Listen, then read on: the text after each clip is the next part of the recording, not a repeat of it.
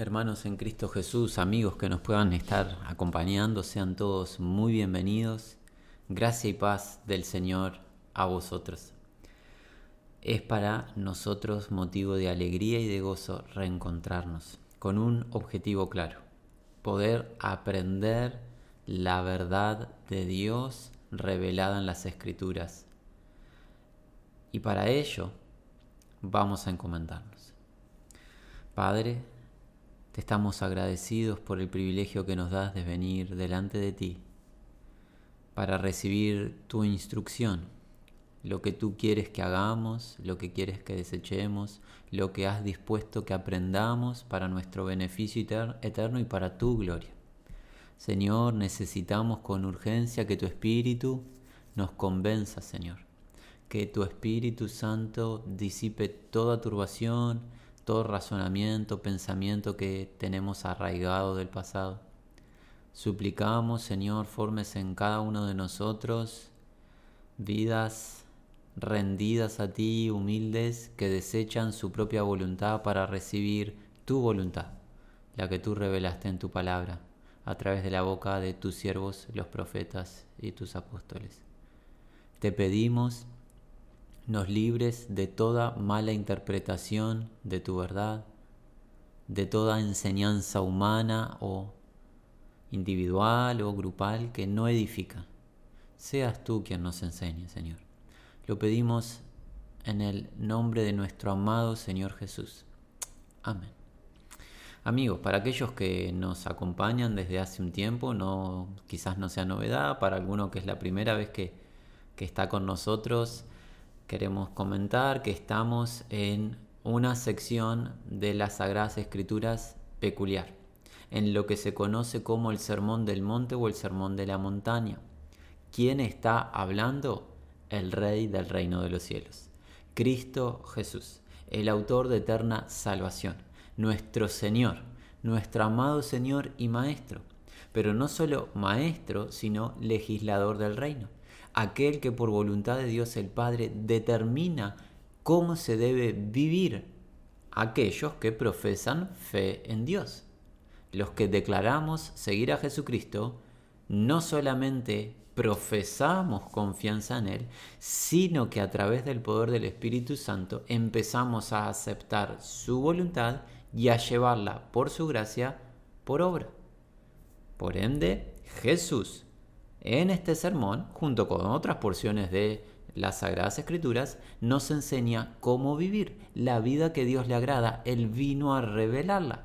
Y a eso, en eso estamos abocados desde tiempo atrás. Hemos llegado al capítulo número 7 y hoy comenzaremos, a partir de este encuentro, comenzaremos la recta final del Sermón del Monte. Jesucristo estará abocado a declarar verdades fundamentales concerniente al reino de los cielos. Nosotros alentamos y exhortamos a toda persona que preste especial atención, pues quien habla, olvidando la voz intermediaria que se escucha, quien habla es Dios en esencia, Jesucristo, en quien se encuentran escondidos todos los tesoros de la sabiduría y el conocimiento de Dios. Por ende, todo lo que declara es de beneficio para nuestras vidas y debe ser aceptado, asimilado, creído. Un oído negligente a su voz traerá como consecuencias incertidumbre en la vida de aquellos que no están prestando atención. Por ende, nuevamente, alentamos a todos ser muy sensibles a la voz de Jesús. Jesús, todo lo que dice, es verdad. No hay engaño en su boca. Él es fiel y verdadero.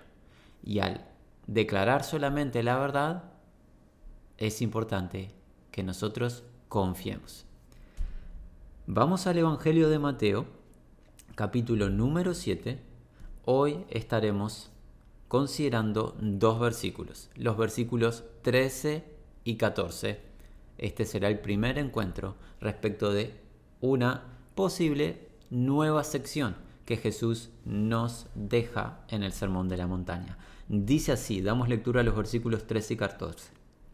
Entrad por la puerta estrecha, porque ancha es la puerta y espacioso el camino que lleva a la perdición, y muchos son los que entran por ella.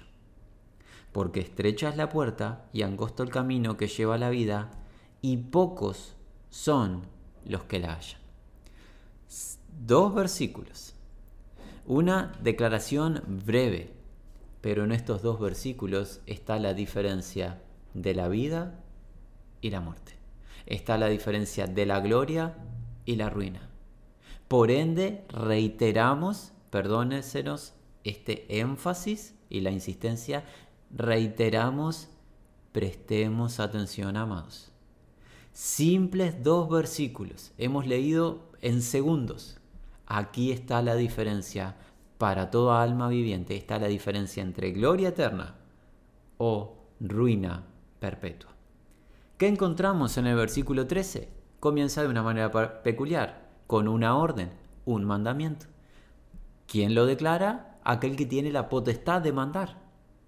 No lo está declarando alguien insignificante, sino alguien que en el reino de Dios tiene la autoridad de emitir orden. Por ende, prestar atención. ¿Cuál es la orden? Es un verbo imperativo, es una acción a modo de mandamiento. Entrad. La orden es ingresad. Y Jesús la declara a los oyentes en el momento que estaba allí declarando este sermón en la montaña, pero por aplicación a toda la raza humana. La orden es para todos y cada uno de los seres humanos, grandes y pequeños, sin importar su condición, su edad, su situación particular, es la orden para todos por igual. ¿Cuál es la orden? Entrad, entrad, ingresad. ¿A dónde? Entrad por la puerta estrecha. Jesús ordena ingresar a través de una puerta estrecha, una puerta que tiene dimensión pequeña, una puerta de difícil acceso, es la idea. Esta es la orden del versículo 13 y Jesús, tanto en el versículo 13 como en el versículo siguiente, nos va a dar dos grandes razones para obedecer este mandamiento. Debemos aclarar, Jesús no tiene por qué darnos razones para nuestra obediencia. Él, siendo Dios en esencia, tiene la habilidad y el derecho de mandar y no dar razones. Pero Jesús, como nuestro Maestro amado, no solo nos dice lo que es bueno, sino nos explica las razones.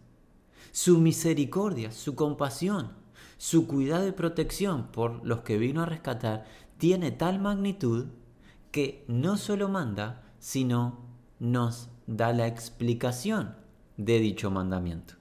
Él podría simplemente mandar y nuestra función es obedecer como siervos. No deberíamos siquiera argumentar, pero tenemos un Señor que nos ama de veras, nos ama con amor eterno y siempre, siempre quiere lo mejor para nosotros. Por ende, nosotros deberíamos de con agrado recibir sus mandamientos, aceptarlos y ponerlos por obras. Dijo Jesús, ingresen, entren, es un mandamiento, en, a través de una puerta de difícil acceso, una puerta pequeña, estrecha. Y ahora la primera razón. Porque esta palabrita nos habla de es una conjunción que trae razón. Razón, argumento. La primera, porque ancha es la puerta y espacioso el camino que lleva a la perdición y muchos son los que entran por ella. La primera razón que Jesús nos presenta para ingresar por una puerta de difícil acceso, una puerta pequeña, es que hay otra puerta, solo existen dos. Existen dos puertas. Hay una segunda puerta que es distinta. Se diferencia de esta primera a la que Jesús nos mandó entrar. Es una puerta que su condición está calificada como una puerta ancha, es una puerta de fácil acceso. Es una puerta que al ingresar llegamos a que a un camino, un camino amplio, un camino espacioso, un camino de comodidad, un camino en el que uno va holgado. Pero ¿cuál es la verdadera razón para ingresar por la puerta estrecha y abstenernos de esta puerta ancha junto con ese camino espacioso. La razón es a dónde nos guía.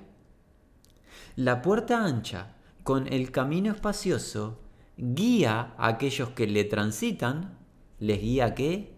A la perdición. Esta palabra habla de ruina, destrucción, calamidad futura, eterna. La puerta ancha, junto con el camino espacioso, llevan al individuo que lo recorre a la ruina eterna, a la perdición absoluta. Y destaquemos algo, lo cual es sorprendente o no tanto. ¿Cómo culmina el versículo 13 Jesús? Y muchos, muchos son los que entran por ella. ¿Por cuál puerta? Por la puerta ancha con el camino espacioso. Nótese que Jesús utiliza un adjetivo y es un adjetivo de una gran cantidad de personas ingresando por dicho camino. Tal cantidad es la mayoría de las personas. Jesús nuevamente nos ha dado una orden. Ingresar por una puerta de difícil acceso, una puerta pequeña, estrecha.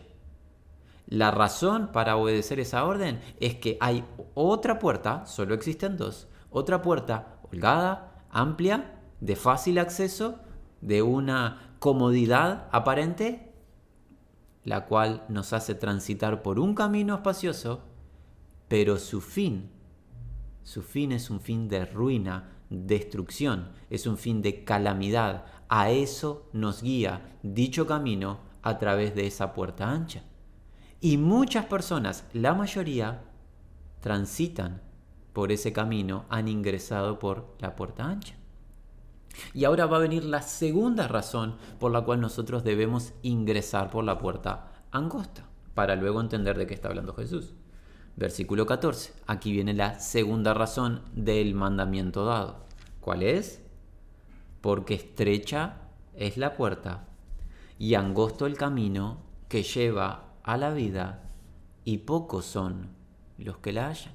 Nuevamente el versículo 14 comienza con qué? Con esa conjunción que nos da razón, esta segunda razón. ¿Cuál es? Que la puerta estrecha, la puerta de difícil acceso, trae consigo un camino angosto, un camino donde el que lo transita se siente en cierta medida con presión, con dificultad, es un camino de difícil tránsito, no es un camino de holgura, no es un camino de comodidad, no es un camino de confort, ni mucho menos, es un camino difícil de transitar, pero miren su fin. Lleva, lidera, guía a la vida, y esta no es cualquier vida, es la vida en gloria, la vida de Dios, la vida que emana del Dios vivo, esa vida abundante que Él otorga. Así que, ¿qué? Notamos que el fin que trae la puerta estrecha junto con ese camino angosto de difícil transitar es un fin de gloria en contrapartida de el fin del camino cómodo o el camino espacioso con la puerta ancha. Hay contraste notorio y destaquemos cómo culmina el versículo 14. Versículo 14, Jesucristo lo culmina diciendo que cantidad de personas, no con un número específico, pero sí dándonos entendimiento, quienes transitan por dicho camino, ingresando por la puerta estrecha. Pocos, o entiéndase, la minoría son los que la hallan. Así que hemos visto, amados, una orden de Jesús. Jesús manda Jesús ordena que accedamos, ingresemos por una puerta estrecha, una puerta de difícil acceso. Nos da dos razones para hacerlo. ¿Cuáles? La primera, porque hay una segunda puerta, solo existen dos, que es amplia, nos guía a un camino espacioso, holgado, cómodo supuestamente de transitar, pero su fin trae consigo ruina, destrucción, calamidad. En cambio, la puerta estrecha nos hace transitar por un camino angosto, un camino donde uno transita con dificultad, con presión. Es un camino difícil de caminar, pero su fin nos guía dicho camino a la vida, la vida en gloria, a la vida real. Y pocos, o la minoría, son los que la hallan. Ahora, la pregunta que surge es, ¿de qué está hablando Jesús? Si bien alguno quizás pueda entender de lo que está hablando, Jesús no nos está llamando a ingresar a una puerta física en alguna parte del planeta en particular, en alguna nación o ciudad específica, que nosotros tengamos que dirigirnos e ingresar a alguna habitación o algún lugar a través de una puerta real, física, tangible. Lo que Jesús nos está enseñando es verdad concerniente al reino de los cielos. Y nuestro interés es comenzar en este primer encuentro de introducción, comenzar viendo qué significa esto que Jesús enseña, en particular con la puerta y el camino que no debemos ingresar, por el cual no debemos transitar, y es la puerta ancha y el camino espacioso. ¿Qué significa ingresar por una puerta ancha y transitar un camino espacioso? Para entender esto, nos tenemos que retrotraer solamente a modo de título, pues no tenemos el tiempo de hacerlo versículo a versículo, tenemos que retrotraernos al relato que se encuentra en el libro de Génesis de la creación misma de Dios, de la creación y el relacionamiento de Dios el Creador con la raza humana. En el huerto de Edén, en el capítulo número 3, encontramos el registro a través del siervo del Señor, Moisés, que Adán y Eva, los seres humanos que Dios había creado, tenían una orden de parte de Dios de gustar de toda la creación de Dios, de todos los alimentos que Dios proveyó allí en el huerto, pero debían abstenerse de un solo alimento, el fruto del árbol de la ciencia del bien y del mal. Nuestros padres originales, instados por un ser maligno, optaron por desobedecer a Dios, se ingestaron con dicho fruto y a partir de ese momento la raza humana se contaminó de pecado y el ser humano por primera vez empieza a determinar qué está bien y qué está mal por sí mismo, haciendo un lado la legislación del creador del único y sabio Dios. Es ese el momento que comienza la puerta ancha, perdón, la puerta ancha y el camino espacioso. Puerta ancha y camino espacioso es igual a qué? A determinar nosotros mismos qué está bien y qué está mal. Cuando nosotros nos damos la potestad de decidir qué está bien y qué está mal, estamos involucrados en el camino espacioso habiendo ingresado por una puerta ancha. ¿Por qué? Porque la palabra de Dios sus mandamientos, su ley que Él ha grabado en nuestros corazones, no es ni más ni menos que los límites que Dios estableció de conducta de sus criaturas. Cuando nosotros hacemos a un lado su palabra, su ley, sus mandamientos, ¿qué estamos haciendo? Extendiendo dichos límites, permitiéndonos, dándonos nosotros mismos la autorización de agrandar el camino y transitar por lo que imaginamos que es lo que nos conviene, dándonos la libertad de hacer lo que hay en nuestro corazón, pues supuestamente lo que hay en nuestro corazón es lo bueno, como se dice en la jerga popular, si lo sentís, llévalo a la práctica. Y eso es ni más ni menos, amados hermanos y amigos que nos escuchan, una de las mentiras más grandes y satánicas que alguien pueda profesar de sus labios. Pues debemos hacer énfasis en algo. Este camino espacioso, con esa puerta ancha, es un camino influenciado por una fuerza espiritual. Esa fuerza espiritual que estaba allí en el huerto del Edén y tentó a nuestros padres y los sedujo a que comiesen del fruto que no debían de comer, es la misma fuerza que gobierna y preside dicho camino. Satanás, junto con sus seguidores, las criaturas angelicales caídas, influencian al ser humano y juntos conforman un sistema que se conoce como el sistema mundo. El sistema mundo, el estilo de vida del ser humano influenciado por esta fuerza espiritual maligna, define el camino espacioso, donde se niega la voluntad de Dios y el ser humano se entrona en una posición de determinar qué está bien y qué está mal, ni siquiera es el ser humano en sí mismo quien lo determina, Satanás es quien lo está determinando, engañando a las personas que ellas son libres de decir, por ellas mismas qué es lo correcto, cuando es Él, el maligno, el adversario, quien ha cautivado, ha contaminado la mente del ser humano, le ha infectado con ese engaño, esa mentira, que decidir lo correcto por nosotros mismos traerá libertad o satisfacción. Esa es una mentira que proviene del mismo pozo del abismo y que lo único que lleva es, como Jesús acaba de enseñar, a la perdición.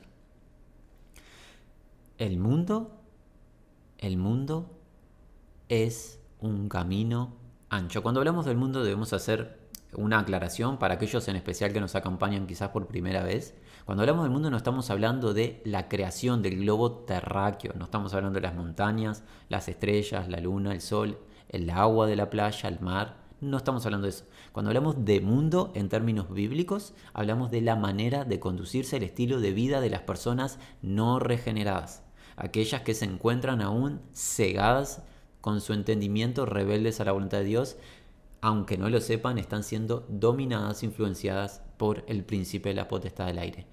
Ese estilo de vida representa el mundo y ese estilo de vida es un estilo de vida amplio con un camino espacioso. ¿Por qué? Porque no tiene límites.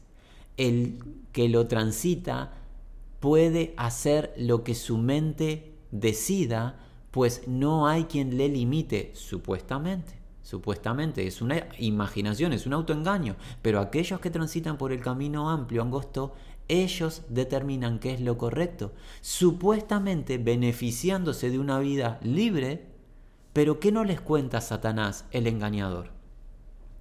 Que al tomar esa ruta, al tomar ese camino amplio, ancho, a través de esa puerta espaciosa, el fin de sus vidas será un fin de ruina. Satanás, en su estrategia, ofrece lo que nunca va a cumplir. Ofrece realización, ofrece satisfacción, ofrece libertad, pero son todas mentiras, pues Él es el padre de mentira. Lo único que sabe hacer es engañar, nunca dirá la verdad, pero sus mentiras están bien cubiertas y camufladas. Por ende, Él promete lo que nunca cumple. Y en este caso promete una vida de satisfacción, una vida de realización, una vida libre, pero no cuenta en el prospecto, en su folleto de promesas, no cuenta el fin de dicha vida, un fin de perdición, un fin de destrucción. La vida del camino espacioso, del camino de error, del camino amplio, es una vida que trae destrucción. Debemos recalcarlo. Alguien dirá, ¿dónde se encuentra este camino espacioso? Se encuentra en todos y cada uno de los ámbitos. Todo lo que nos rodea, lo que vemos, lo que oímos todo está influenciado por el enemigo, a excepción de la verdad de Dios. Todo lo que no coincide ni se sujeta a la verdad de Dios revelada proviene del mundo y trae destrucción. Todo.